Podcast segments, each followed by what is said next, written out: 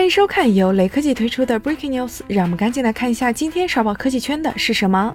索尼互动娱乐上海有限公司于近日通过了两款产品的三 C 认证，发证日期均是十二月十号。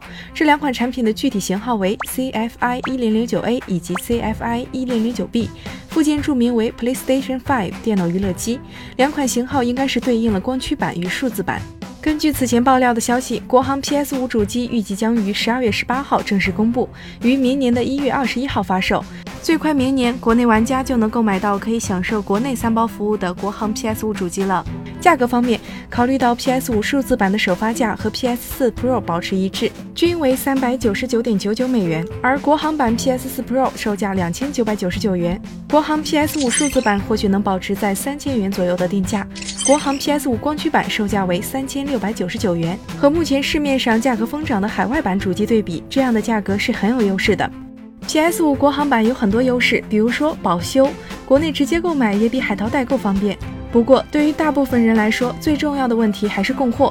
从现在的情况来看，不管国行定价多低，想要原价买到可能性都很低。另外，国行版能不能顺利登录外服账号玩海外版游戏，现在还没有得到确切的消息。